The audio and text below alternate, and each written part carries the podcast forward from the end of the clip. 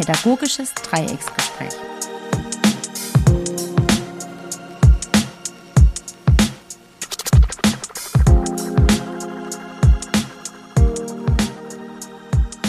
Ja, herzlich willkommen zu unserem pädagogischen Dreiecksgespräch. Mein Name ist Wilfried Grüßinger. Ich bin beim Stadtjugendausschuss und arbeite im Kinder- und Jugendhaus Oststadt und im Kinder- und Jugendhaus Rindheim. Äh, wir haben heute wieder einen Gast, eine Gästin sozusagen. Ähm, die wird sich gleich vorstellen, aber zunächst ist noch meine Kollegin dran. Ja, Elena Ganz, genannt Leni, und ich arbeite in den gleichen Häusern. Genau, und jetzt darf unser Gast sich vorstellen. Hallo, mein Name ist Julie Avemark. Ich arbeite auch beim Stadtjugendausschuss und zwar in dem queeren Jugendzentrum La Vie. Ja, und das ist heute so unser Thema queere Jugendarbeit, so wie man das vielleicht schon bezeichnet. Äh, und da ist eben die Juli Spezialistin und führt da schon ein paar Jahre äh, das queere Jugendhaus und uns interessiert dann speziell, wie die Arbeit aussieht. Und da möchte ich dich einfach mal bitten, Juli, erzähl doch mal, wie sieht denn, wie muss man sich denn so ein queeres Jugendhaus vorstellen? Das Queere Jugendhaus ist äh, vor allem für uns ein ganz besonderer Ort. Ähm, als erstes ist es natürlich ein Jugendzentrum wie jedes andere Jugendzentrum. Das heißt, auch wir gehören zur offenen Kinder- und Jugendarbeit und ähm, bieten für Jugendliche einen Raum an, in dem sie erstmal einfach sein können. Ähm, es ist sehr niederschwellig, man kann einfach kommen und gehen, wie man möchte und es ist offen für alle Menschen. Allerdings haben wir gesagt, wir haben den Schwerpunkt schwule, lesbische, bisexuelle, transsexuelle, intersexuelle, queere, asexuelle Jugendliche und alle, die sich in Plus-Sternchen noch mit ähm, befinden und deren Freundinnen, also alle, die interessiert sind, die befreundet sind, die vielleicht noch nicht so ganz genau wissen, wo sie hingehen ähm, und wie sie sich ja, wie sie sich definieren, die sind alle willkommen, aber wir haben einfach den Schwerpunkt darauf, dass die Jugendlichen so, der sogenannten queeren Community bei uns ein Zuhause bekommen haben und ähm, sind auch das erste und bisher einzige Jugendzentrum in Baden-Württemberg, was im Schwerpunkt hauptamtlich diese Arbeit macht. Ja, das klingt ja schon mal ganz interessant. Ähm, wie war das denn historisch? Ich meine, dies, äh, wäre ich da auf die Idee gekommen? Was waren da sozusagen Vorarbeiten, Vorläufer? Kannst du dazu was sagen, wie das entstanden ist? Klar, gern. Ähm, ich muss sagen, wirklich, ich bin seit ähm, 2016 dabei. Der Stadtjugendausschuss ist einfach ein wahnsinnig toller Träger, der sehr viele Jugendhäuser in Karlsruhe ähm, bewegt, betreut ist so ein komisches Wort, mag ich immer in der Arbeit nicht, betreibt und ähm, auch noch die Verbandsarbeit. Und ich hatte damals das Gefühl, das ist wie große Flügel zu haben, einen, einen Träger zu haben, der so viel Power dahinter hat, so viel engagierte Menschen. Und ähm, das Lavi war in früheren Zeiten ein Mädchentreff. Auch da war es damals schon eine Einrichtung, die ein spezielles Thema hatte, wo sie gesagt haben, ah, da braucht es extra Räume, da braucht es Räume für Menschen, die nochmal, ja, also man benutzt oft das Wort Safer Space, einfach ein Ort, an dem sie nochmal eigene Themen haben, sich ganz selbst entfalten können und ähm, bestimmte Stärken hervorbringen. Und ähm, aus dieser Tradition heraus passt das Lavi da sehr gut rein in diese Räume. Es hieß auch damals schon Lavi Mädchentreff, jetzt heißt es Lavi Queeres Jugendzentrum. Die Mädchenarbeit hat sich damals, ähm, also wie der Stadtjugendausschuss ist, sich weiterentwickelt. Ähm, man hat gesehen, okay, es wird jetzt in Häusern zum Teil werden Mädchentage und Jugendtage angeboten oder man entwickelt auch den Gender-Ansatz weiter. Und ähm, damit sind die Räume rein vom, vom Mädchentreff nochmal frei geworden. Und der Stadtjugendausschuss hat damals äh, in einer Offensive wurde angeschaut, okay, immer wieder, das finde ich auch ganz toll tatsächlich, um, also als Mitarbeiterin da, dass immer wieder geschaut wird, wie ist denn gerade die Lebenswelt der Jugendlichen, wie sind unsere Häuser und erreichen wir die Jugendlichen, erreichen wir alle. Und damals haben äh, Rudi Kloss und Elli Steiner, meine Vorgesetzten, ähm, zusammen überlegt, wen, also wer wird denn gerade wenig erreicht in den Häusern? Und das waren diese queeren Jugendlichen, die homosexuellen, bisexuellen, transsexuellen, intersexuellen Jugendlichen. Und damals ist die Initiative entstanden zu sagen, wie können wir die denn abholen? Und das Lavi hat damals die Räume geboten.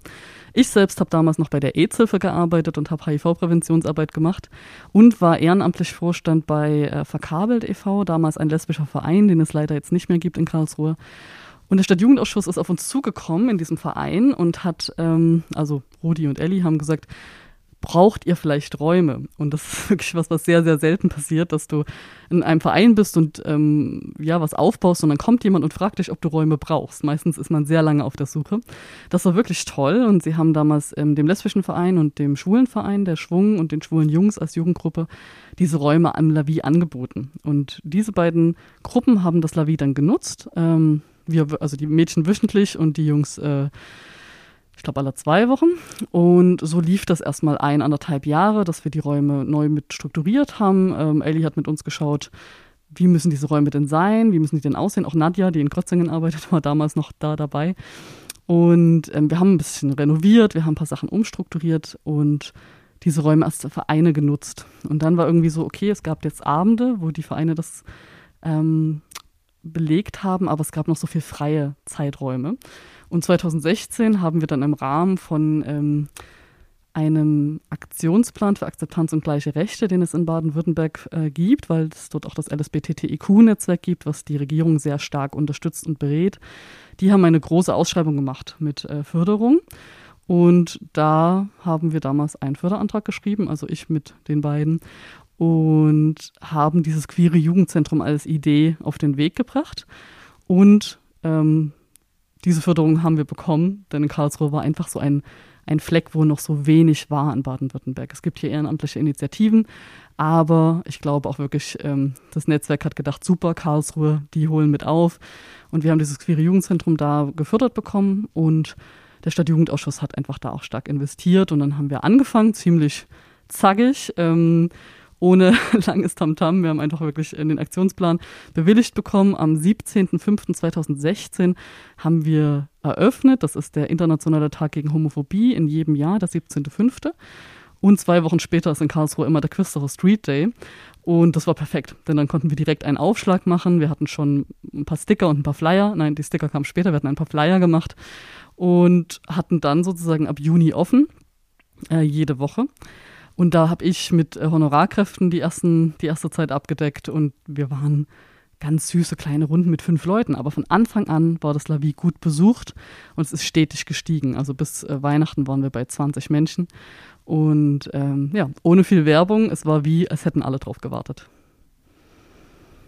Ähm, was mich auch interessiert, ist, ähm, man sieht, da ist viel Vorarbeit, da braucht man viel Kontakte, äh, die du ja schon hattest zu bestimmten Gruppen. Das ist ja natürlich auch wichtig, dass man so eine Community schon kennt und da jemand hat. Ähm, aber es ist ja eine besondere Charakteristik von dieser Einrichtung. Also ähm, ein normales, sage ich mal, Jugendhaus ist ja stadtteilorientiert und so. Aber bei, beim queere Jugendhaus sind dann nochmal spezielle Herausforderungen. Kannst du die mal beschreiben? Ähm, ja, also ich bin nicht sicher, ob du spezielle Sachen noch im Kopf hast, aber es ist auf jeden Fall so, wir sind nicht stadtteilorientiert, sondern wir sind ganz klar stadtorientiert und auch darüber hinaus. Die Realität für queere Jugendliche ist, dass sie ähm, ja in einem Coming-out-Prozess sind. Also das war damals ganz wichtig für mich und für uns, dass die äh, ehrenamtlichen Gruppen, die da waren, die haben oft eher so Menschen ab 20 abgeholt. Die haben sich halt Montag und Freitagabend getroffen. Wenn du aber 14 bist und im Coming-out-Prozess kann es sein, also ne, man braucht, das ist schon schwierig. Ich weiß selber, wie es war, irgendwie da den Fuß über diese Schwelle zu setzen. Und Montagabend musst du erstmal erklären, wo du hingehst, wenn du irgendwie minderjährig bist. Und es war klar, das Jugendzentrum muss insbesondere diese Jugendlichen abholen. Denn das klassische Coming-out-Alter ist zwischen 12 und 18. Und ähm, da war wichtig, einfach einen Ort zu haben, wo sie hingehen können. Und wir haben eben ganz klar überlegt, welche Zeiten sind wichtig, welche Tage sind gut, was für Menschen müssen da arbeiten. Ähm, und es, ja, da zeigt sich eben dieses, es muss gut reinpassen. Man muss auch, gerade im Coming-out-Prozess ist man ja noch nicht geoutet. Man muss also oft Sachen erfinden, wo man gerade hingeht. Und es ist eben so, dass wir Zeiten gewählt haben, bei denen wir dachten, sie sind ziemlich direkt an der Schulzeit dran, damit Kids, Jugendliche einfach direkt von der Schule kommen können, ähm, bei uns mal eine Stunde oder drei vorbeikommen können. Und ähm, gut angebunden zu sein. Also wir liegen genau äh, zwischen dem Hauptbahnhof und dem Marktplatz. Wir sind also mal von den Baustellen abgesehen immer ziemlich gut erreichbar. Und wir haben einen Raum, also die Räume waren ja gegeben, aber wir haben es so gewählt, wir sind in einer Ladenzeile, wir haben ein Schaufenster und wir haben lange diskutiert, wie wir es machen, wie doll hängen zum Beispiel überall Regenbogenflaggen. Und wir haben uns damals dagegen entschieden, ähm, dass es so sehr, sehr heraussticht. Denn gerade wenn du noch nicht geoutet bist, ist es so, dass du manchmal ein bisschen heimlich durch die Tür schlüpfst. Und wir haben Milchglasfolie angebracht, direkt am Anfang, bevor wir eröffnet haben, haben wir Milchglasfolie angebracht, haben oben in die Deckenlichter Queeres Jugendzentrum reingeschrieben. Und natürlich, man sieht das an unseren Scheiben. Wir haben immer die entsprechenden Plakate da hängen, wir haben immer Plakate von uns in Regenbogen da hängen. Aber es ist nicht so, dass an jeder Ecke die Regenbogenflagge hängt, weil es einfach so ist, dass viele Menschen, wenn sie noch nicht geoutet sind, sicher reinkommen wollen. Mit dem kurzen Blick ist da jemand, der sie gerade zufällig sehen könnte. Deswegen ist der Standort auch gar nicht so ungünstig, weil wir sind zentral, aber wir sind nicht in der also nicht am Marktplatz zum Beispiel. Nicht irgendwo, wo ständig jemand vorbeikommen konnte, den man kennt, es sei denn, man wohnt gerade eben in der Südstadt, aber ähm, so haben wir einen guten Zugang, sind gut erreichbar, man kann gut reinschlüpfen, ungesehen, aber man kann auch super öffentlich sein, weil in dem Moment, wo man das öffentliche Outing hatte, bei seiner Familie, bei seinen Freunden, da ist das Lavie oft ein Ort, in dem so viel Sicherheit und Stärke entsteht. Wenn man da einmal drin ist, ähm, erleben die Jugendlichen ganz oft, dass sie jetzt so eine Familie haben. Und das unterscheidet uns, glaube ich, auch sehr von anderen Jugendhäusern. Bei uns sind oft alle eine Gruppe. Es gibt bestimmt Präferenzen, es gibt bestimmte Freundeskreise, die enger zusammen sind, aber an sich kennen sich alle, ähm, alle können miteinander und alle kennen auch oft die Geschichte von den anderen, zumindest ein Stück weit, weil das war uns auch sehr wichtig, dass ähm, sie füreinander einstehen, dass sie sich als ein eine starke Gruppe, eine starke Community empfinden. Denn auch in der LGBTIQ-Community ist es manchmal so, dass gerade nach den Crystal Street Days es Diskussionen gab, ah, wer, wer wurde jetzt am meisten gesehen, wer wurde gar nicht gesehen und warum sind die so und so. Und es ist so wichtig, zusammenzuhalten. Also das gilt für alle Menschen, die Diskriminierung erleben. Wenn sie, also wenn wir wissen, dass wir doch alle sehr ähnliche Erfahrungen machen, daraus eine Stärke zu ziehen, zusammenzuhalten und nicht untereinander es noch uns schwierig zu machen. Und das war uns sehr wichtig, deswegen auch Queeres Jugendzentrum, dass alle äh, miteinander gehen, füreinander einstehen können und auch die Themen der anderen kennen. Und ja, wir achten auf, äh, glaube ich, andere Besonderheiten noch, die es auch in den klassischen Jugendhäusern so nicht gibt. Zum Beispiel, wenn eine oder ein Jugendlicher neu zu uns kommt, ist die erste Frage, die ihm ihr andere Pronomen gestellt werden, ist, äh, wie dürfen wir dich nennen? Also wie möchtest du bei uns genannt werden und mit welchem Pronomen sollen wir dich ansprechen? Weil das Lavier ein Ort ist, an dem Jugendliche das auch ausprobieren können. Also wir gehen einfach nicht davon aus, dass wir das wissen, sondern wir fragen immer, wenn jemand kommt, fragen wir, mit welchem Namen möchtest du denn hier angesprochen werden? Für uns ist nicht wichtig, wie die Person, was für einen Geburtsnamen sie bekommen hat, weil für viele, insbesondere Transgender-Jugendliche, der Geburtsname sowieso nicht das ist, womit sie sich identifizieren. Und wir fragen sie nach dem Namen, mit dem wir sie ansprechen und nach dem Pronomen. Und wir sagen auch immer, dass sie das in der Zeit jederzeit wechseln können und dann müssen sie uns einfach nur Bescheid sagen. Und das ist für viele so eine Erleichterung. Ein Ausatmen, wenn sie nicht sich immer erklären müssen, noch über Hürden, nochmal erklären und den Mut aufbringen zu sagen, dass es das falsche Pronomen ist, sondern wir gehen von vornherein rein und fragen danach und auch die Jugendlichen untereinander sind sehr achtsam und fragen danach. Und wenn jemand seinen Namen oder sein Pronomen ändert, dann versuchen wir uns möglichst schnell umzustellen und das äh, richtig anzuwenden. Das bringt einfach auch mit sich, dass Jugendliche in unseren Räumen sechs bis neun Stunden die Woche probieren können, fühlt sich das gut für mich an. Das ist richtig so, wie die Leute mich nennen. Passt das zu mir?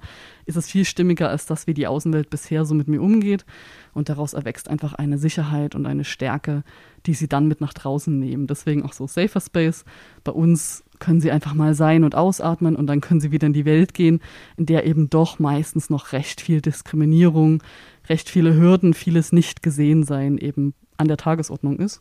Und die Stärke, die sie bei uns sozusagen sammeln können, können sie dann wieder mit nach draußen nehmen und sich in der Welt einfach nochmal anders präsentieren und zeigen. Okay, ähm, ja, also es geht weiter nach einer kleinen Unterbrechung. Wir mussten leider die Einrichtung wechseln, weil es äh, gerade Bauarbeiten gibt. Ich hoffe, es klappt jetzt dieses Mal. Ähm, wir waren jetzt gerade bei der ähm, Frage nochmal, dass es damals von eher der geschlechtsspezifischen Arbeit eher hingeht zu der äh, geschlechtssensiblen Arbeit bei uns in der offenen Kinder- und Jugendarbeit. Und äh, da würde ich nochmal gerne dran anknüpfen, Juli.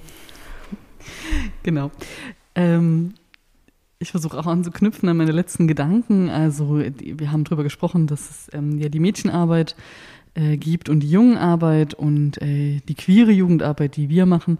Ich glaube, dass die auch nebeneinander stehen, ähm, aber dass es einfach immer ja eine Weiterentwicklung gibt und mit ähm, dem Ansatz Doing Gender, in dem davon ausgegangen wird, dass Geschlecht ja konstruiert ist und nicht biologisch gegeben, ähm, entwickelt sich auch die Arbeit natürlich weiter. Ich glaube, dass die Jungenarbeit und die Mädchenarbeit auch super wichtige Ansätze sind, weil auch da ja viel damit gearbeitet wird, was ist konstruiert, wer bin ich wirklich, wie, wie fühle ich mich denn als Mädchen und als Junge, wie bewege ich mich in dieser Welt, wie wachse ich auf, wer möchte ich sein.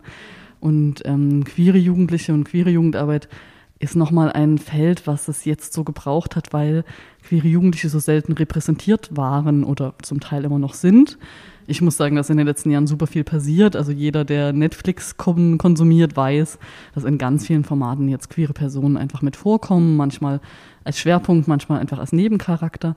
Und ähm, das zeigt eine andere Lebensrealität, in dem man auf einmal sichtbar ist, in dem queere Menschen sichtbar sind, aber ganz viele Jahre und Jahrzehnte waren sie das ja nicht. Und alles hat seine spezifischen Themen und Lebensphasen. Und ich glaube, dass aber in der aktuellen Generation viel mehr die Bewegung auch dahin geht, Geschlecht zu hinterfragen. Ein binäres Geschlechtersystem, in dem es Männer und Frauen gibt, mit klaren Vorstellungen von Rollen und Stereotypen viel mehr hinterfragt wird. Und ähm, und ich muss glaub, also ich glaube auch Social Media trägt da auch einen großen Beitrag dazu, dass viel mehr Begriffe vorhanden sind, auch schon in der Jugend, sie ganz viel wissen. Und ähm, dass ich zum Beispiel eben höre, dass in sexualpädagogischen Angeboten von Pro Familia, sie schreiben immer am Anfang Sexualität an die Tafel und die Jugendlichen dürfen frei assoziieren. Was fällt ihnen dazu ein? Was verbinden sie mit Sexualität? Und ich ähm, sehe jetzt oft Fotos davon und es ist Wahnsinn in fast jeder Klasse, egal welche Schule, egal welches Alter, es kommt Homosexualität, Inter, Bi, Trans, LGBT. Und ich habe da gesessen und gesagt, was ist denn mit Penis und Orgasmus und One-Night-Stand? Manchmal kommt es auch, manchmal ist es schon auch noch im Schwerpunkt, aber sehr oft kommen Begriffe aus dem queeren Spektrum und dann noch das andere. Und ich glaube, da hat sich total viel verändert. Also ich bin mir sicher, vor fünf Jahren waren das eher die Begriffe, die gekommen sind und LGBT-Begriffe am Rand. Und aktuell habe ich das Gefühl, es nimmt in der Jugend unglaublich viel Präsenz und Bewusstsein auch ein. Was mich auch noch oder was ich ja noch mal spannend finde, ist, wie sieht denn jetzt beispielsweise äh, so konkret äh, eure Arbeit dann aus? Also wo, wo kann man sagen, gibt es da Schwerpunkte? Das, ähm, wo würdest du sagen, sind die wichtigen Anker der Arbeit für diese Jugendlichen? Äh, ja, dass man das mal so ein bisschen erspüren kann oder verstehen kann, was ihr denn da konkret dann zu tun habt. Ich glaube, ein ganz äh, wichtiger Anker in unserer Arbeit ist der Empowerment-Ansatz. Ähm, wir arbeiten sehr, sehr viel damit, dass die Jugendlichen ihre Selbstwirksamkeit spüren und erleben. Ähm, neben dem, dass wir ein offenes Angebot machen, was an drei Tagen die Woche tatsächlich bedeutet, einen Raum zu haben, in dem sie sind, in dem sie sich ausprobieren und in dem sie unglaublich stark Peer Group erleben. Auch das ist was, was ganz wichtig ist bei uns, weil man sagen muss, ähm, in der Schule ist das eher selten der Fall, dass sie da schon eine Peer Group haben, in der sie sich richtig wohlfühlen. Oft ist der Fall, dass sie irgendwie eher sich, also anders fühlen oder tatsächlich anders auftreten, dadurch eher Ausschluss erleben, eher in der Schule sich entweder nicht zeigen, wie sie sind und sich verstellen müssen, zum Teil sich zu Hause verstellen müssen, zum Teil sich im Freundeskreis verstellen müssen, bevor sie sich geoutet haben. Und wenn sie sich geoutet haben, entsteht auch immer mal wieder auch das Erleben von eher Ausschluss oder Nichtzugehörigkeit. Und im Lavi ist ein ganz wichtiger Punkt dieses ich kann hier sein, ich kann alles sagen, alles sein, was ich bin. Und ich werde genauso angenommen, genauso akzeptiert, sowohl von allen Mitarbeitenden ähm, als auch von allen Jugendlichen, so dieses Erleben von hier bin ich richtig und das ist okay. Und ich umgebe mich mit einer Peer Group, die ähnliche Lebens- und Entwicklungssachen durchmacht, die ähm, ich gerade erlebe, was sonst hetero Jugendliche in der Schule oft erleben, dass man ja gemeinsam im Hetero-Kontext, also Jungs für Mädchen ähm, schwärmen und so. Und dann als homosexuelle Jugendliche sitzt du dazwischen und du hast niemanden, mit dem du darüber sprechen kannst, wie sich das gerade für dich anfühlt, nicht für die Jungs zu schwärmen, nicht zu wissen als Mädchen, ähm, was, wovon die gerade sprechen, das nicht zu erleben und sich nur anders und komisch zu fühlen. Und sobald sie bei uns kommen, sobald, sobald sie bei uns ins Jugendzentrum kommen, haben sie ein Umfeld, mit dem sie das teilen können, wo sie die Entwicklungsaufgaben zusammen meistern, sich zuerst das erste Mal verlieben, gemeinsam auf eine Party gehen. Das ist anders, weil sie dann eine Community haben und auch auf, auf, auf queere Partys gehen. Das ist einfach wichtig. Es ist wichtig, ähm, die eigene Lebenswelt dort auch wieder zu finden. Und unser Empowerment-Ansatz geht ganz viel darüber, dass wir in die Stadt hinein auch wirken, dass die Jugendlichen ähm, zum Beispiel auf der Karlsruher Jugendkonferenz in, glaube ich, jedem Jahr vertreten waren, vielleicht eins nicht, ähm, wo sie ihre Anliegen vorbringen, die, wo sie ihre Lebenswelt mit reinbringen in das, was sie in der Stadt sehen und dafür sorgen, dass sie selber sichtbar werden. Also wir haben ein, sie haben im ersten Jahr ein Kunstprojekt äh, vorgeschlagen, wo es wirklich darum ging, ich habe lange mit ihnen gesprochen, was ist denn ihr Wunsch, was wollen sie verändern in der Stadt? Und sie haben gesagt, ich, wir möchten gerne, dass die anderen Menschen sehen, was wir fühlen, wie wir das hier erleben und wie es uns geht. Und hatten da ein Kunstprojekt angestrebt. Ähm, und danach ging es um genderneutrale Toiletten. Auch das ist eine Realität, wenn das nicht dein Thema ist und du immer ähm, da in der Norm bist, dann ist das ein Thema, was dir nicht auffällt. Aber queere Jugendliche haben oft in Schulen oder in öffentlichen Einrichtungen eben das Problem, dass sie nicht einfach auf die Toilette gehen können, wo sie sich richtig fühlen, wo sie merken, das ist meine. Und sie erleben entweder, dass sie rausgeschmissen werden oder sie sich einfach nicht trauen. Und zu der Zeit hat mir einer der Jugendlichen, der auf der Jugendkonferenz dafür ähm, sich eingesetzt hat, gesagt, ähm, dass er am Morgen ein halbes Glas Wasser trinkt, bevor er in die Schule geht und dann den ganzen Tag nichts, weil er nicht in die Situation kommen möchte, in der Schule auf die Toilette gehen zu müssen und entweder in die falsche gehen zu müssen oder gesehen zu werden und irgendwie Diskriminierung zu erleben.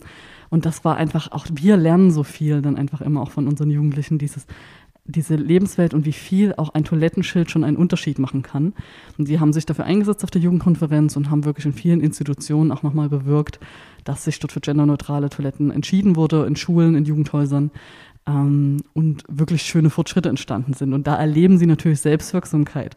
Sie erleben, dass ihre Themen nicht unwichtige Randthemen sind, sondern dass sie ernst genommen werden, dass ihre Anliegen wichtig sind, dass sie gesehen sind. Sachen, die eben vorher ganz lange so nicht erlebt wurden. Also ich nehme so, wenn ich jetzt an genderneutrale Toiletten denke oder beziehungsweise jetzt war ja euer Thema separate Schwimmtage in, in irgendeinem Schwimmbad. Das ist jetzt, glaube ich, auch in irgendeiner Stadt, ist es jetzt sogar umgesetzt. In Nürnberg versuchen sie es jetzt umzusetzen, habe ich jetzt gerade gelesen. Ähm, das ist das eine. Äh, das andere ist, dass es viele Menschen, und da will ich mal fragen, wie kann man das den Menschen erklären? Vielen Menschen das eigentlich gar nicht verstehen und sagen, was ist das Problem? Wieso? Wir sind doch jetzt hier in, im Inklusionszeitalter, hier wird man wieder separiert, äh, eine bestimmte Gruppe separiert sich. Äh, und äh, wie, warum brauche die jetzt eine eigene Toilette? Müsste die nicht äh, eigentlich trainiert werden, dass sie mit diesen Situationen halt umgehen können? Also da gibt es ja verschiedene Ansätze. Ich sage mal so, wir in, in dem sozialen Bereich äh, sind ja da auch in einer Art äh, Blase drin, während so die Menschen, die da jetzt sich nicht so damit beschäftigen, da noch überzeugt werden müssten, würde ich jetzt mal sagen. Was entgegnest du denen? Also was ist da wichtig, damit die das auch verstehen, was da, was da dahinter steckt? Weil so richtig durchgedrungen ist es aus meiner Sicht noch nicht in der Gesellschaft. Ja, das ist ein Thema, mit dem man sich, glaube ich, um es zu durchdringen, intensiv beschäftigen muss. Ähnlich wie andere Themen eben auch nicht verstanden werden, nur indem man mal einen Artikel dazu gelesen hat. Ähm, Argumentationen wie die, die du angebracht hast, basieren ganz oft auf Privilegien, die Menschen ja nicht bewusst sind. Also ähnliches haben wir erlebt bei Black Lives Matter, das haben alle in den Zeitungen gelesen, alle haben es mitbekommen. Es gab jetzt ein paar Monate, wo super viel über Rassismus gesprochen wurde. Und ähm, da ist Ähnliches passiert, dass wenn man einmal oder ein paar Mal was dazu liest, eher ein Widerstand in, in entstanden ist und manche gesagt haben, hä, warum denn? Und es gibt doch gar keinen und so. Und dasselbe passiert eigentlich für jede diskriminierte Gruppe, dass Menschen, die davon nicht betroffen sind, das Problem nicht sehen. Denn Probleme sehen wir oft nur, wenn wir sie fühlen. In dem Moment, wo egal welcher Mensch einen Herzinfarkt hat, ähm, wird er sich mit anderen Themen beschäftigen, andere Dinge sehen, weil sie auf einmal das eigene Thema sind. Wenn es nie dein Thema war, wenn die Welt für dich gemacht ist, wenn du heterosexuell bist und nicht trans, das heißt in der Fachsprache cissexuell, also ist nicht trans, Menschen, die sich mit ihrem Körper stimmig fühlen, sind cissexuell. Wenn du also cissexuell bist und heterosexuell, ist die ganze Welt für dich gemacht. Jeder Film, jede Werbung, jede Toilette, jede Umkleidekabine, alles ist dafür gemacht, dass sie zu dem passt, was du bist. Ich habe eben einen Text von einer Freundin ähm, Korrektur gelesen und sie hat über Sexualität geschrieben und sie ist heterosexuell und sie hat den Text für mich nachvollziehbarerweise aus ihrer Sicht rein heterosexuell geschrieben. Ich habe ihr gesagt, dass ich mich nie angesprochen fühle in so einem Text und immer, selbst wenn ich sagen würde, ah, okay, Thema ist spannend für mich, aber dann ist immer wie, als würde eine Tür vor mir zugehen. Ich muss mich mitgemeint fühlen oder ich bin eben nicht gemeint. Aber ich, ich bin darauf trainiert, mich mitgemeint zu fühlen, wie eben Frauen darauf trainiert sind, sich in der Sprache mitgemeint zu fühlen und ähm, Menschen, äh, People of Color, sich mitgemeint fühlen in ganzen Welten, die für Weiße gemacht werden. Und das hat was mit Privilegien zu tun, zu glauben, dass andere Leute damit kein Problem haben sollten. Das kann man schwer sagen, wenn man selber das Problem nicht hat. Wenn man immer erlebt, dass die ganze Welt für dich gemacht ist, die Zugänge alle für dich offen sind, du aufgrund deiner Bildungschancen, deiner Hautfarbe, deiner Gesundheit, deiner sexuellen Orientierung alles in dieser Welt tun kannst, ist es schwer nachzuvollziehen, wie es ist, in der anderen Position zu sein. Und dafür muss man sich tatsächlich einlassen auf Gespräche und sich empathisch einlassen. Es geht nicht nur über den Kopf. Das, die Vorstellung zu haben, es geht manchmal über Übungen, die man machen kann in so Trainings, wenn man sich darauf einlässt, wenn man in ein Antidiskriminierungstraining ähm, geht, dann macht man oft Übungen, wo man das nachvollziehen kann. Also ich habe das selber mal erlebt an einem Tisch, wo ähm, haben an verschiedenen Tischen gab es verschiedene Kartenspiele mit Regeln. Die jeweiligen Gruppen an den Tischen haben sie gelesen, haben sie gespielt und dann durfte man nicht mehr sprechen. Und man hatte seine Regeln, wenn man den Tisch wechseln musste. Und ich habe das dort erlebt, dass ich mit meiner Regel den Tisch wechseln musste, kam an den nächsten Tisch. Wir durften nicht sprechen, haben gespielt und ich habe die ganze Zeit gedacht, hä, wieso? Aber die Person hat doch gar nicht, gar nicht verloren. Wieso wechselt die denn jetzt den Tisch? Und ich konnte nichts sagen. Und am Ende war die Auflösung, dass jeder Tisch andere Regeln hatte. Und da muss ich sagen, als weiße Person, ich bin noch nie so nah rangekommen, wie es sich wohl anfühlt, in ein Land zu kommen, die Regeln nicht zu kennen und nicht mal sich darüber austauschen zu können, wie sich das anfühlt. Alles ist nur noch ungerecht. Und es ist so schwer, aus, aus der Nicht-Position zu sagen, wie sich etwas anfühlt. Und eine Toilettenproblematik, wenn für dich immer klar ist, dass du aufs Männerklo gehst, weil du ein Mann bist, ähm, ist es schwer nachzuvollziehen, aber das ist nicht die, also das ist nicht die Grundlage, auf der man entscheiden kann. Und ähm, die Aussage, dass die Menschen damit umgehen lernen müssen, ist immer auf, also immer auf Schultern der Menschen, die sowieso ihr ganzes Leben Verletzungen erleben, wo die Welt so gemacht ist, dass immer bei ihnen die Diskriminierung landet, immer bei ihnen die Ausschlusserfahrung landet und dann noch zu erwarten, dass diese Menschen doch damit klarkommen müssen, ist auch eine Sicht, aus, also die daraus entsteht, dass die müssen das, weil das ist doch so eine Minderheit. Dabei reden wir hier von über 10 Prozent der Menschen, die nicht hetero und cis sind. Ähm, bei Frauen- und Männerthemen reden wir von 50 Prozent der Menschen, äh, manchmal plus. Und es ist einfach eine Sicht, die sagt, für mich ist es, das stört mich am meisten daran. Menschen, die sagen, ja, die müssen damit klarkommen, für diese Menschen ist es meist nur unbequem. Es ist nicht verletzend, eine genderneutrale Sprache zu benutzen. Es ist nicht verletzend, eine genderneutrale Toilette einzubringen. Es ist nur unbequem. Und die Menschen wehren sich wegen ein, etwas unbequem, während es für die Menschen, die ständig diskriminiert werden, wirklich einen riesen Unterschied macht, ob sie sich gesehen und gehört fühlen. Und dadurch natürlich auch, also sich gleichwertig fühlen, mitsprechen können, die Welt mitgestalten, aber das wird ihnen entzogen, weil sie immer wieder reingedrückt werden aus einem Machtsystem in eine Position, in der sie eh weniger wert sind, schwächer sind, nicht die gleiche Ehe bekommen, nicht die gleichen Rechte bekommen. Immer wieder wird dir suggeriert, du bist weniger wert in dieser Gesellschaft. Und dann wird erwartet, dass sie sich selber herauskämpfen und doch bitte mal das alles nicht so ernst nehmen und warum da jetzt ein Problem besteht. Ein ganzes Leben, in dem dir suggeriert wird, du bist weniger wert, bedeutet, du musst immer doppelt, dreifach, vierfach so viel Kraft aufwenden, um die gleichen Ansprüche in der Welt geltend zu machen wie jeder Mensch, der sie zufällig per Geburt bekommen hat, zufällig weiß, hetero, cis geboren wurde und viel weniger Probleme hat, diese Sachen in sich, für sich in Anspruch zu nehmen.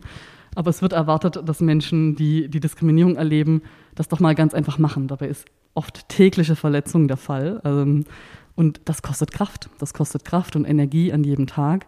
Und auch wenn Inklusion ein schöner Ansatz ist, ist es eben trotzdem oft so, dass man ja spürt, ähm, dass, es, dass es Unterschiede gibt und dass Menschen, die in der privilegierten Position sind, eben nicht automatisch alle ähm, super offen und äh, bekennend sind. Also gerade bei dieser Schwimmbaddiskussion habe ich eben auch das Argument gehört, ähm, naja, wir wollen aber, wir sind doch inklusiv. Selbst wenn alle Mitarbeitenden in dieser Einrichtung wirklich in ihrem Kopf das verinnerlicht hätten, dass eine Person, die transident ist, ähm, was das bedeutet und dass ich nicht hinstarre oder nicht immer denke, ah, ist das ein Mann oder eine Frau, während die Person vielleicht nicht binär ist und weder Mann noch Frau ist. Das sind alles Sachen, die müssen irgendwie präsent sein. Selbst wenn das ganze Team so wäre, wäre es ja nicht jeder Mensch, der dort in das Schwimmbad kommt. Das kann man ja nicht am Eingang einfach in die Leute reinpflanzen. Das heißt, wenn ich sage, ich bin inklusiv und in Wirklichkeit bedeutet es nur, ich hänge draußen eine Regenbogenflagge an meine Einrichtung, aber wenn ich reingehe, wird trotzdem jeder queerer Mensch diese Diskriminierung wieder erleben, ist das Einzige, was passiert ist, dass wieder die Verantwortung bei der Person liegt, die immer schon diskriminiert wird und das halt mal aushalten soll, weil die Einrichtung entschieden hat, wir sind halt inklusiv, statt ein exklusives Angebot zu machen, was am Ende wiederum nur bedeutet, ich schaffe hier einen sicheren Rahmen. Und es ist immer noch in unserer Welt, in der Diskriminierung real ist an jedem Tag, wichtig, Safe Spaces zu schaffen, in dem Menschen wirklich sicher sind, Kraft tanken können, ausatmen können. Die restliche Zeit ihres Lebens sind sie sowieso inklusiv. Wir müssen ja zu jedem anderen Zeitpunkt an einen Arbeitsort, an, einen, äh, in eine Schule, in eine Familie, in der äh, wir die Sonderposition haben. Und das ist sowieso immer Inklusion, gelebt oder nicht gelebt. Aber exklusive Orte schaffen manchmal eine Atempause von einer Welt, in der man sich irgendwie immer behauptet oder erklärt. Verständnisfrage. Ist aber doch nicht so, wenn ich jetzt eigentlich eine dritte Toilette schaffe, dass ich eher noch darauf aufmerksam mache, anstatt äh, eigentlich zu sagen, ich will doch erreichen, dass gleiches Recht für alle, ich bin genauso viel wert und ich sehe mich jetzt in einer, kann es nicht zuordnen, ob ich jetzt Mann oder Frau bin, ich gehe jetzt auf die dritte Toilette, dann mache ich es ja in dem Moment eigentlich sichtbar, anstatt an der Haltung zu arbeiten, gleiches Recht für alle, wir gehen alle auf die gleiche Toilette, was soll's? Was ist da der... Es gibt drei Arten von Diskriminierung. Es gibt ähm, direkte Diskriminierung. Ich gehe hin und sage, du gehörst nicht auf die Toilette, du bist nicht dieses und jenes. Also ich entscheide, was jemand ist und schmeiß die Person zum Beispiel raus oder diskriminiere sie. Direkte Diskriminierung. Es gibt strukturelle Diskriminierung, ähm, dass einfach Gegebenheiten an Orten so sind, dass eine Person nicht diese Möglichkeiten hat. Also es ist schon mal eine strukturelle Diskriminierung, dass es eben Männer- und Frauentoiletten gibt und keine anderen, weil die Struktur zwingt eine Person dazu, sich zu entscheiden, Mann oder Frau. Und es gibt unsichtbar machen. Und unsichtbar machen ist eigentlich die weit verbreitetste Version von Diskriminierung, weil der Ansatz, der so oft hier ähm, besprochen wird, dieses, ja, wir, wir, wollen, wir wollen doch, dass alle gleich sind, funktioniert nicht, ohne vorher das Problem sichtbar zu machen. Also es funktioniert nicht zu sagen, also zu sagen, wir sind alle gleich, heißt einfach nur, wir machen mal einen Mantel drüber und sprechen nicht darüber, welches Problem es gibt, wir machen ab jetzt alles gut. Es ist aber so wie bei allen Entwicklungsprozessen, die wir durchmachen, oder ich ganz oft auch so, wenn du was am Körper hast, irgendeine Wunde oder so, du kannst nicht sagen, okay, aber jetzt ist gut, wenn ich jetzt nicht mehr den gleichen Quatsch mache, wo, bei dem ich mich verletzt habe, dann ist es gut, sondern du musst erst die Wunde anschauen, du musst sie erst heilen lassen, du musst sie erst verarzten. Und dann kannst du ja sagen, ich verändere, was auch immer ich getan habe, bei dem ich mich verletzt habe. So, es ist, weiß nicht, ob man es wirklich gut übertragen kann, aber es war so mein Bild im Kopf. Und das Problem ist oft dieses, ja, wir wollen, dass alle gleich sind, ohne vorher anzuerkennen, was die Tiefe des Problems ist. Denn erst wenn du hingeschaut hast, wenn du gesehen hast, was da ist und verstanden hast, was das für die Leute bedeutet, erst dann kann man, und das auch ganz wichtig, mit ihnen gestalten oder sie gestalten lassen, wie die Welt sein muss, damit alle gleich sind. Der Ansatz ist ganz oft, wir kommen aus einer privilegierten Sicht, ähm, glauben vielleicht ein bisschen verstanden zu haben, was das Problem ist und machen irgendeine Lösung. Und diese Lösung ist aber oft nicht passend, weil sie nicht A, mit den Menschen und schon auch nicht von den Menschen ähm, gemacht wurde, die diskriminiert werden ähm, sondern für sie, was oft ein Problem der sozialen Arbeit ist, glaube ich. Ähm, immer wieder sich darauf zu besinnen, ich spreche mit den Menschen oder ich lasse es am besten die Menschen machen. Wie brauchen die das? Und dann muss sich Welt tatsächlich verändern. Denn der Ansatz, wir wollen, dass alle gleich sind, ist oft aus den Köpfen von Menschen entstanden, für die ja eh schon alles einfach ist. Für Menschen, für die es eh immer schwer ist, muss die Welt sich verändern. Die Welt müsste anders sein. Und da müssen sich ganz starke Strukturen verändern. Und das ist unbequem. Und deswegen ist es der leichtere Weg zu sagen, warum, wir wollen doch, dass alle gleich sind, aber der kommt oft von Menschen, für die die Welt eben einfacher ist. Und Menschen, die diese Schmerzen erleben, ähm, für die funktioniert es oft nicht. Das ist oft so der Ansatz von gut gemeint, aber nicht gut gemacht. Und ähm, oft ist dieser Ansatz unbequem. War das nachvollziehbar? Genau, also. Ja gut, ich meine, da, das ist, also ich würde sagen, da sind wir momentan noch viel am Arbeiten. Ich, also wenn so, man so guckt, wie, wie die Presse oder äh, bestimmte gesellschaftliche Gruppen auf solche Forderungen dann auch reagieren, da merkt man, da ist noch viel Arbeit da. Ich glaube nicht, dass das ähm, schon so in der gesellschaftlichen Denkweise so durchgedrungen ist. Äh, und ich glaube, da ist an eurer Arbeit natürlich auch äh, ja, noch, noch viel zu tun, würde ich sagen. Aber ihr habt ja jetzt in der Jugendkonferenz ja schon mal eben wieder mal ein Statement gebracht. Und äh, da habe ich auch einen großen Respekt davor. Ähm, dass man das macht. Ich, ich denke, es ist immer schwierig, gerade weil Gruppen, es gibt ja nicht nur diese Gruppe, die sich so findet. Es gibt ja ganz viele Gruppen, Behinderte, irgendwelche verschiedene Arten von Behinderte, ja, wo man dann sagt, ja, das muss man inklusiv machen und dann äh, und dann diesen Gegen, also das wirkt erstmal so als Gegensatz und das aber zu erklären, der ja, der, der Menschen, die sich jetzt nicht ständig damit befassen, das denke ich ist eine große Herausforderung.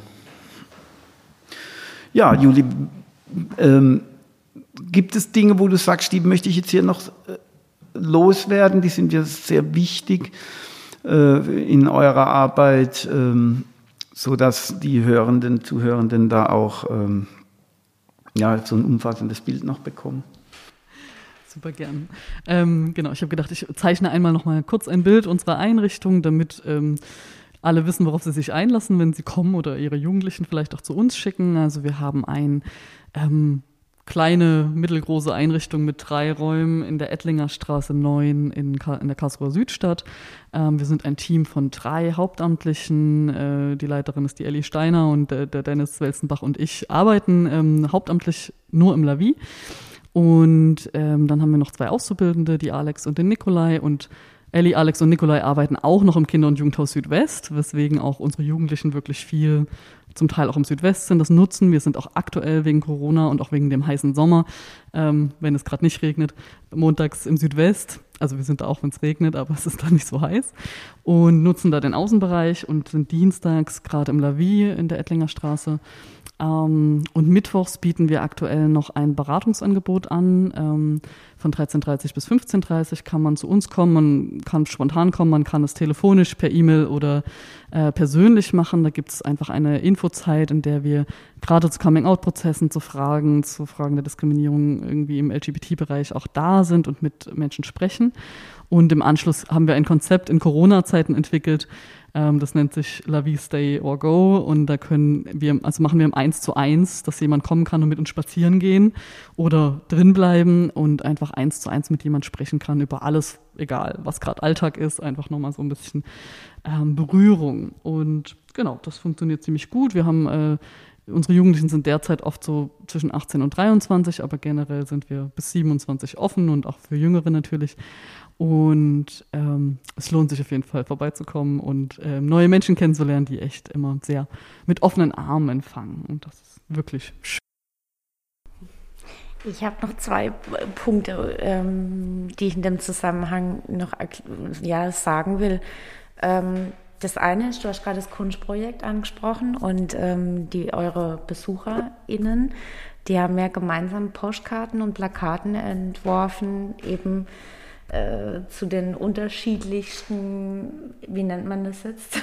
Sexuelle Orientierung.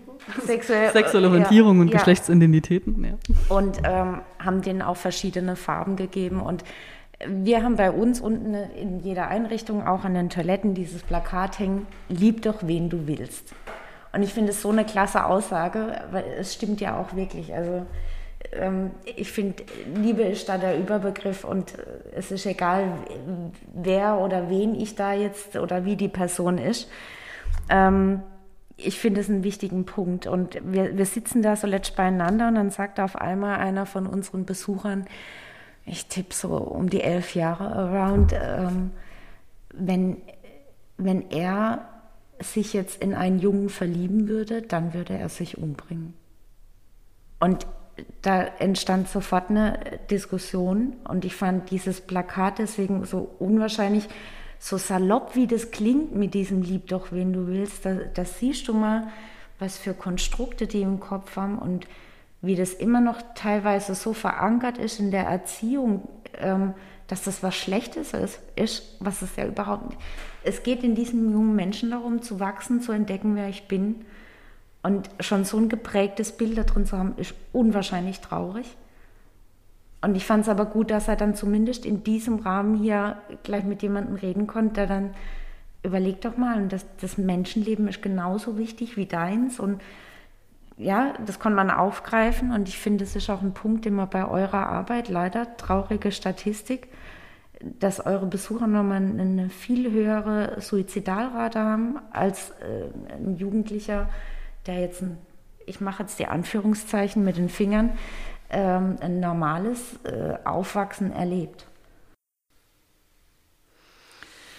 Ja, also das ist tatsächlich auch eine super schlimme Realität und ähm, also ich finde es auch schockierend, dass so ein junger Mensch sowas sagt und die Realität ist die, über die wir eben heute schon gesprochen haben, es hat nur, eigentlich nur damit zu tun, wie Gesellschaft ist. Und es zeigt so sehr den Auftrag, dass Gesellschaft sich verändern muss und dass das eben, wie gerade schon gesagt, auch nicht dadurch entsteht, dass wir den Mantel drüber werfen und sagen, jetzt sind alle gleich.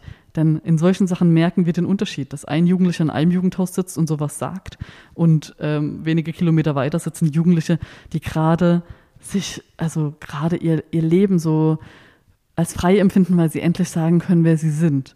Und die statistisch gesehen auch hohe Suizidalitätsrate ist ähm, viel dadurch geprägt, eben durch die Dinge, dass andere, also dass, dass Gesellschaft so ist, Konstrukte so sind, dass andere Menschen so verhaftet sind in diesem, man darf nicht sein, wie man ist und was ist richtig und was ist falsch und wieso ist ein Mensch dann falsch. Ähm, und ja, so viele Dinge so wirken mit so viel Druck.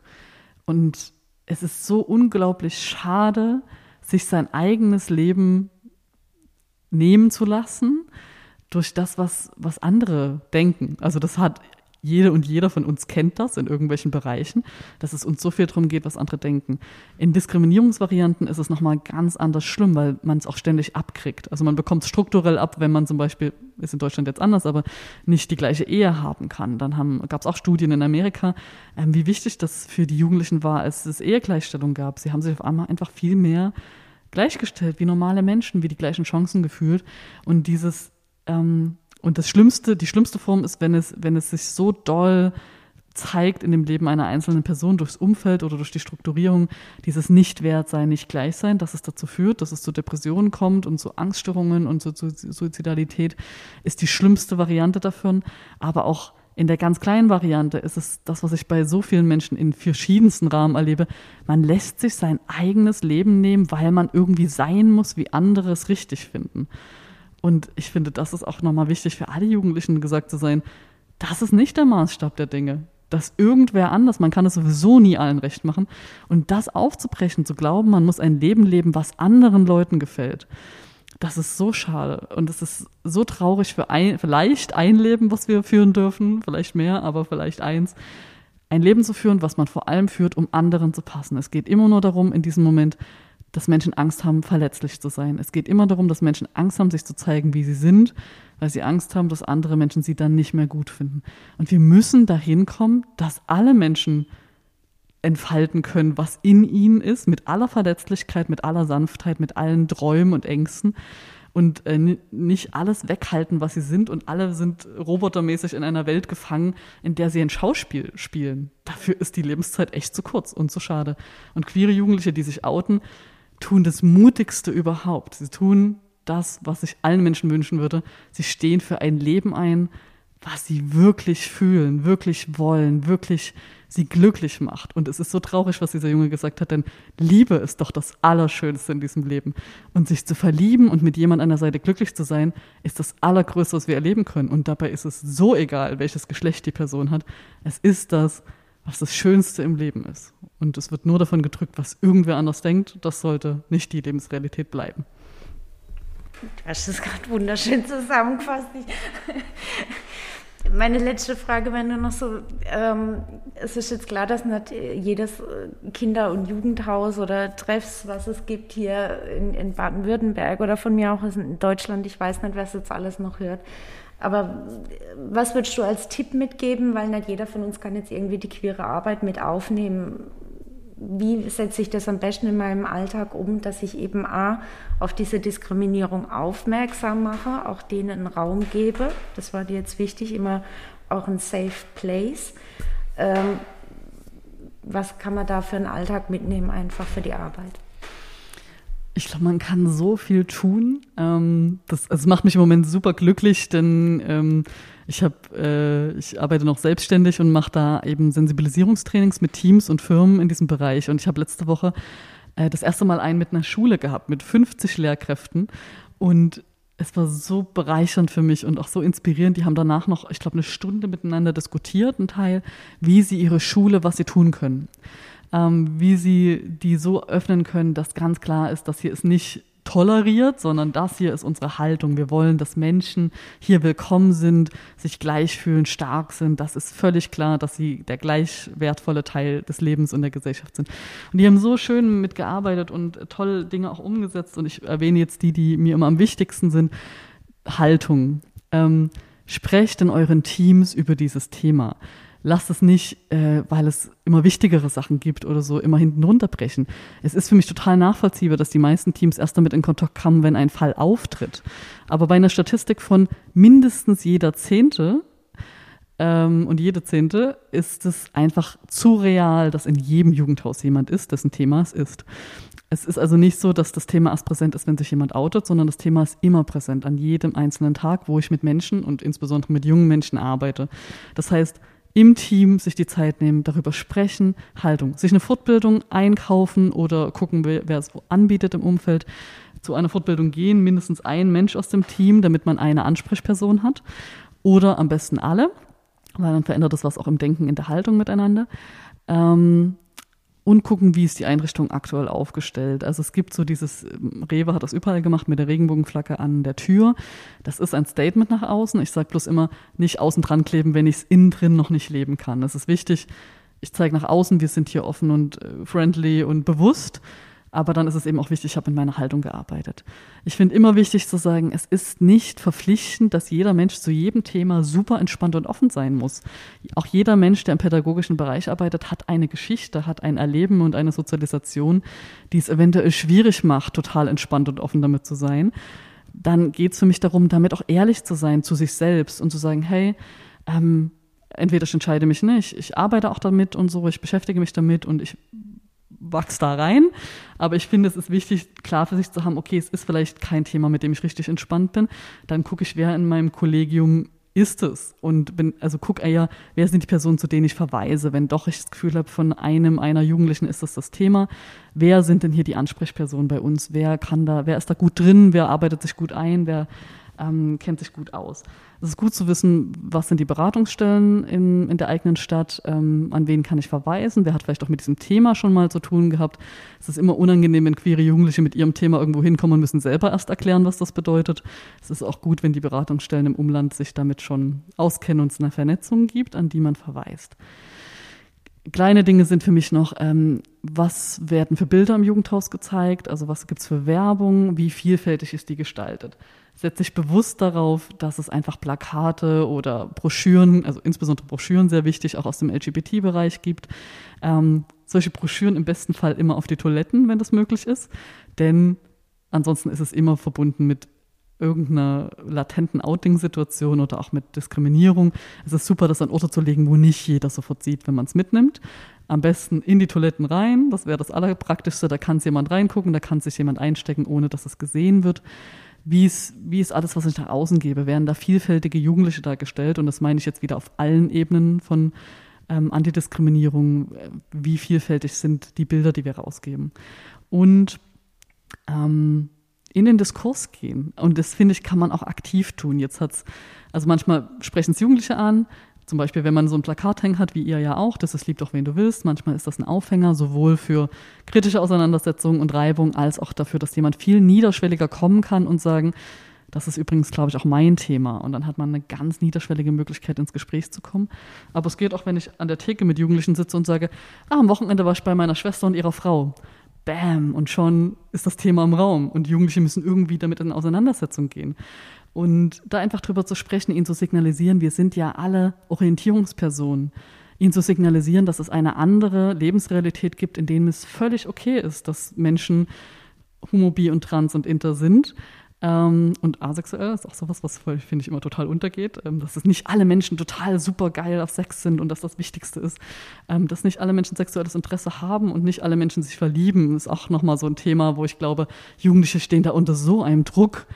Wie sieht das alles? Wir haben so viele Vorschriften, was man alles fühlen soll. Mit Jugendlichen drüber sprechen, dass es keinen Zwang gibt für Gefühle und dass es eben okay ist, sich ins gleiche Geschlecht zu verlieben und ähm, ja, sich im Körper vielleicht falsch zu fühlen.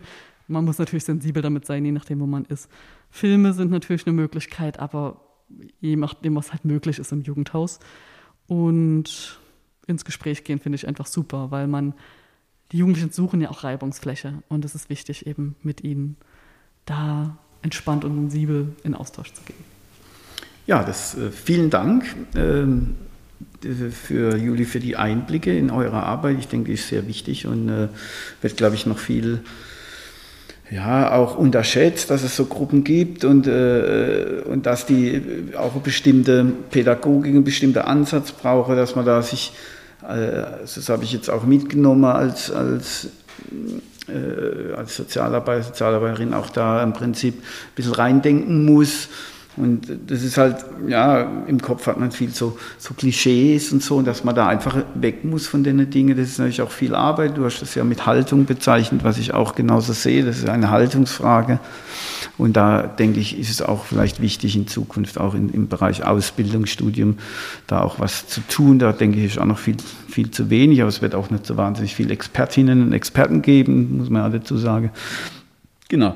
Also das war sehr spannend. Ähm, Vielleicht für unsere Zuhörenden, die könnten dann noch ähm, äh, in die Kommentare was reinschreiben, wenn sie das wollen, oder mit uns Kontakt aufnehmen oder vielleicht auch direkt mit der Juli, wenn es da irgendwelche Fragen gibt. Ich denke, das ist in Ordnung, wenn man sich mit, mit euch, Savi, äh, in Verbindung setzt. Genau, zum Abschluss äh, haben wir immer noch so unser schönstes äh, Erlebnis letzte Woche mit Jugendlichen.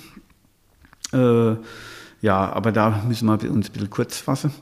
Ähm, genau, unsere Kollegin Juli darf anfangen. Das ist tatsächlich sehr leicht. Wir waren nämlich am Freitag und am Samstag ähm, mit unseren Jugendlichen, mit einem Teil unserer Jugendlichen in einem, in einem queeren Sommercamp in Ulm. Ähm, wir haben vor zwei Jahren schon mal das in Karlsruhe gemacht und in Ulm gibt es eine ganz tolle große ähm, Trans-Jugendgruppe, äh, Queer Gender, Teen Gender, Teen Gender heißen sie. Und ähm, da haben wir einen gute, guten Kontakt zu denen. Und wir sind nach Ulm gefahren am Freitag mit fünf Jugendlichen von uns und haben äh, einfach gezeltet, haben zusammen gegessen, hatten eine super schöne Zeit mit den Jugendlichen. Und es war einfach wieder so berührend zu sehen, wie es ist, an einem Ort zu sein, wo alle einfach liebevoll sind und sie selbst sind. Das war richtig schön. Ich habe kein explizites Erlebnis. Ähm, ich muss sagen, ich freue mich auf der einen Seite, dass jetzt auch wieder der Jugendhausalltag da ist, man sich eben auch mal wieder sieht, unterhält, miteinander Spaß hat. Das äh, ist unwahrscheinlich wichtig. Also trotz, dass wir sagen, Online-Jugendarbeit geht, aber ich finde, beides braucht man. Und ähm, ja, ich genieße es gerade dieses sowohl als auch